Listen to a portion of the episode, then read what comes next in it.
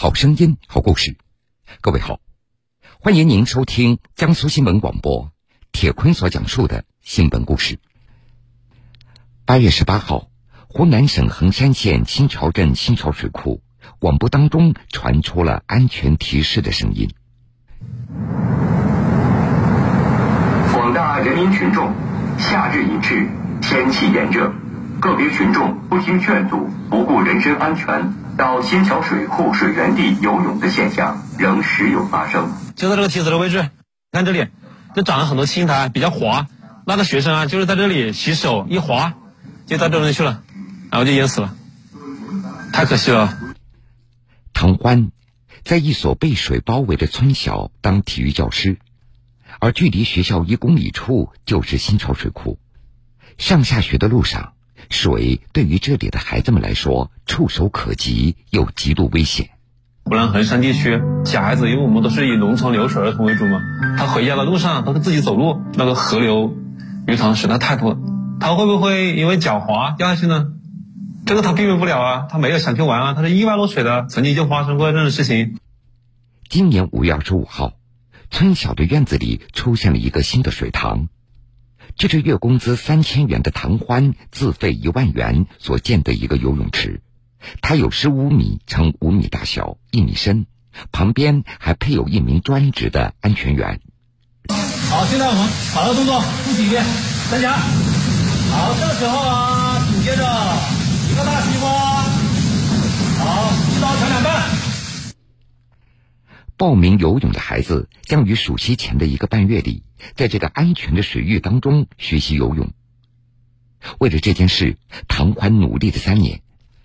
三年前的那个夏天，他教过的两名学生先后溺亡。悲剧发生以后，唐欢仔细询问了家长，得知两个孩子不会游泳，所以他总是在想，这两个身体素质这么好的孩子。其实教一两天就可以学会基本的游泳技能，不至于溺亡。也就是从那时起，唐欢就有了开游泳课的念头。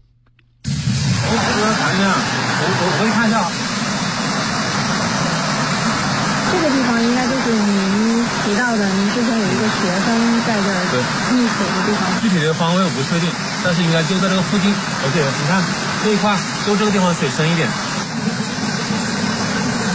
是我篮球队的主力队员，这是我以前一手带到的。突然跟我说他淹死了，我当时就有点呆住的感觉。你要小小心一点啊，小朋友，这个地方水很深的。嗯。你这游泳要小心一点的，这里出了好多次了。就这一块，对。就这一个是啊。嗯，对，就这个潭和第三个潭，我有两个学生就在那淹死的。嗯，嗯，也小心一点。我就想着，是不是有朝一日啊，可以在我的体育课上面，能不能把那个游泳课引入进来？这是不是让我在我手上毕业的每一个学生都能够掌握这项生存技能？二零二二中国青少年防溺水大数据报告中，全国每年大约有五点九万人死于溺水，未成年人占了百分之九十五以上。曾有调查显示，在我国，溺水是导致十四岁以下青少儿的第一大死因，而意外溺亡占到百分之五十七，乡村溺亡高发。这个暑期，至少十八个省份开展了防溺水专项行动。唐宽选择游泳教学，可是自己虽然考取了游泳教练证和救生员证，不过教学任务依然是阻力重重。第一时间就跟我老婆进行一个沟通，他就说这事情你要想好啊，这个是个好事，但是这个好事只能好不能坏，有可能别人并不领你的情，甚至你教会了别人游泳，好了，别人要是私下呢下头去游泳，他反过来怪你，你有一部分观点就认为嘛，我们农村地区啊，你这个淹死的都是会水的，大部分的孩子都很高兴很期待，但家长给我泼泼了一盆冷水啊，我就做他们思想工作。对我说，大部分的人他都是因为不会游泳，意外落下水。我们总共是两百多人，最后来的人不足三分之二。对，这个时候，不管你会不会游泳，你不要懵里懵懂的跳下去，啊，我来救你。我的死亡率也非常高，可以说我看过最愚蠢的话，而且每次都有很多人这么做。来，来，拉着我的手，好，拉着我的手，来，好，样子，来，拉着他，拉着他那边，好，完蛋了，本来死一个，一个，两个，三个，四个，这四个人一个都没想活，为什么？我告诉你，他在里面挣扎的时候，那个力量比他平时要大得多。我不仅仅是说教会他们一个游泳技能，我还会在教授游泳课的一个过程中啊。不停的跟他们讲一个防溺水的相关的一个知识，让他们明白这个私自下场下河游泳你所要面对的一个危险。因为我觉得，如果你单纯的在体育课上口头宣传啊，我们不要下场下河啊，你们不要手拉手救人，因为他没有那种画面感。因为小孩子嘛，他记那种单纯的文字可能一下就忘了。但是如果我通过体育课，来通过一些比较诙谐的语言说啊，这种方式是绝对禁止的，是很愚蠢的，啊，同学们印象一定很深刻。平时。唐欢时刻会关注溺亡的新闻，比如不久前在游泳池所发生的一起溺亡的悲剧。保证池中的绝对安全，除了死死盯住泳池的安全员，唐欢还在周围布上了监控、围挡、报警器，防止贪玩的孩子偷偷进游泳池发生意外。而没有报上名的孩子，他主张围观。在他看来，防止溺亡，首先不是远离水。而是与水的安全互动。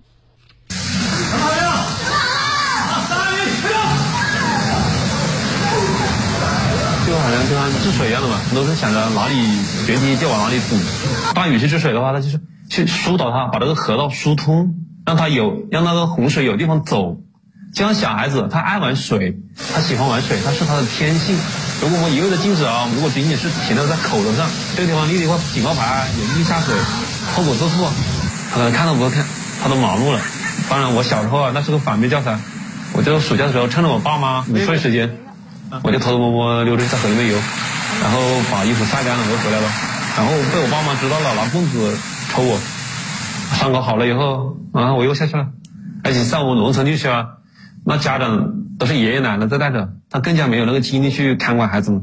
所以我觉得这就是典型的一个，嗯，你去堵还不如去疏导他。引导他，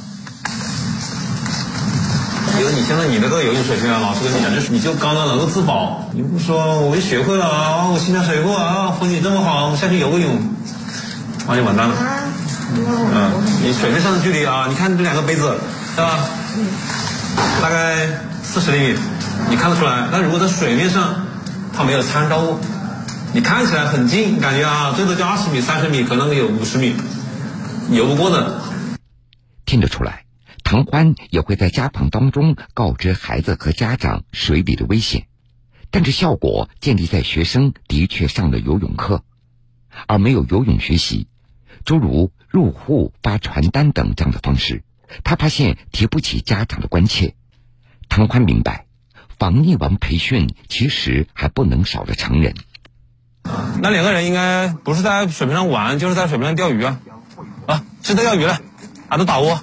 每年啊，那成年人溺水有很大一部分都是钓鱼爱好者。我就问你们会不会游泳？我就发现啊，有百分之七十以上的钓友他不会游泳，而且他胆子还蛮大，他还还敢坐在那种很陡的地方啊。有那种钓友因为捡那种鱼护啊、那种钓竿啊，被鱼拉到水中间去了，就被淹死了。唐欢还把教学和知识分享在社交平台上，很多人受益，并且希望赞助。唐欢，他总是担心满足不了外界的期待，但是他还是希望明年五月能有更多的孩子甚至成人加入。我们没有游泳馆啊，最近的都是六十公里以外的县城里面，这就是我们现在面临的一个困境嘛。我们一个体育基础设施严重不足的一个问题。经常有人嘲笑我说我们在下饺子，你上游泳课你在下饺子。我想以后争取吧，考一个稍微大一点的泳池过来。那我希望就是在政策上面进一步去完善我们这些相对落后的乡镇地区一个体育设施，像游泳场馆的一个建设，给予更多的一个资金支持。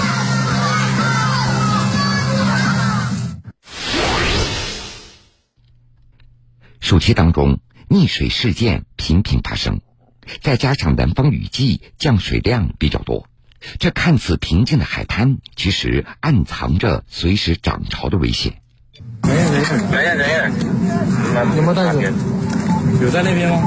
看到了，已经看到了。回来那个是不是？八月十四号，位于厦门市区内的一片海域中，漆黑的海面上突然出现一个亮点，并且连续闪烁三次。日常巡逻的民警注意到了这种异常却有着规律的灯光以后，尝试用手电回照，却再次收到多次同样的信号。此时，民警意识到，这样的灯光频率正对应着摩斯密码中的求救信号，随即就请求支援，展开营救。你带这个下去吗？就跟浮桥嘛，他在倒。前面，前面这边。被困的市民很快被拉回到岸边，获救的时候，他的手里还攥着一袋花蛤。他表示自己在挖海鲜的时候遇到了快速的涨潮，导致被困在了礁石上。好在他身上仅带的物品头灯起到了作用。不好意思，你注意一下干嘛？没有没有，海鲜无独有偶，八月十五号，在大连一处海港旁的沙滩上，和往常一样，不少市民和游客带着渔具前来体验赶海的乐趣。然而，突然的涨潮让距离河岸较远的二百多名游客被困在了滩涂中。游客。话，要首先走过这个浮桥，然后再趟过一段非常湍急的海水，到达最中心有一片滩涂的区域，在那边赶海。玩了一小会儿，我们就打算往回走了。就在我们马上走到浮桥还有一两米的时候，这个浮桥的绳子在我面前啪的一声就断掉了，然后紧接着这个浮桥被冲了好远，浮桥上面有几个人，还有一个工作人员就被冲到了水里，幸好及时有人把他们救上来了。被困的人群也只能摸索着沿着小路走到附近的大坝，在当地人的指引下，这才回到了道路上。好在救援人员随后赶到，才将他们转移出去，无人受伤。海中隐藏的危险不光存在于沙滩之上，对于喜欢在海中游泳的人来说，也是危机四伏。这不，只身一个人来青岛旅游的张女士，傍晚的时候下海游泳。不小心被一个大浪卷入海中，所幸他抓住了一块漂浮在海上的泡沫板，在海上漂浮一夜之后，撑到了第二天才被出海的渔民所发现，从而被救上了岸。和这起事件处于相同海域的山东威海，也是因为风大浪急，导致一个游泳的十五岁男孩难以上岸。我这个一个看见，就把他救起来了。我现在把他送到看守。你看啊，他就开那个海上，那么远，嗯，他在那，他在那游呢，还是怎么的？这是这是正半个超过半个小时，好他父母过来。民警到达现场以后，发现遇险男孩已经被海浪卷到离岸边较远的地方，男孩只能露出头部。但这此时岸边的海浪非常高，贸然下水救援并不安全。随后，民警操控救援机器人下水展开了施救。当机器人靠近遇险男孩以后，随后抓住机器人，这才使得他安全回到了岸边。威海市公安局沙窝派出所民警，因为是六月份刚给我们配发的，我们配发以后培训，然后在海边实战演练，没有去真正去救过一个人。这次是我们第一次。成功救了，这个就是我们救救人用的救生水上无人救生机器人，操作简单，在八百米这个距离内，我们通过这个遥控手柄进行操作。在这儿要提示各位，清凉的海边虽然是暑期玩乐的热门选择，可是这陌生的海域仍然充满着不确定性的危险，所以大家一定要注意安全，避免悲剧的发生。好了，各位，这个时间段的新闻故事，铁坤先为各位讲述到这儿。半点之后，新闻故事精彩继续，欢迎您到时来收听。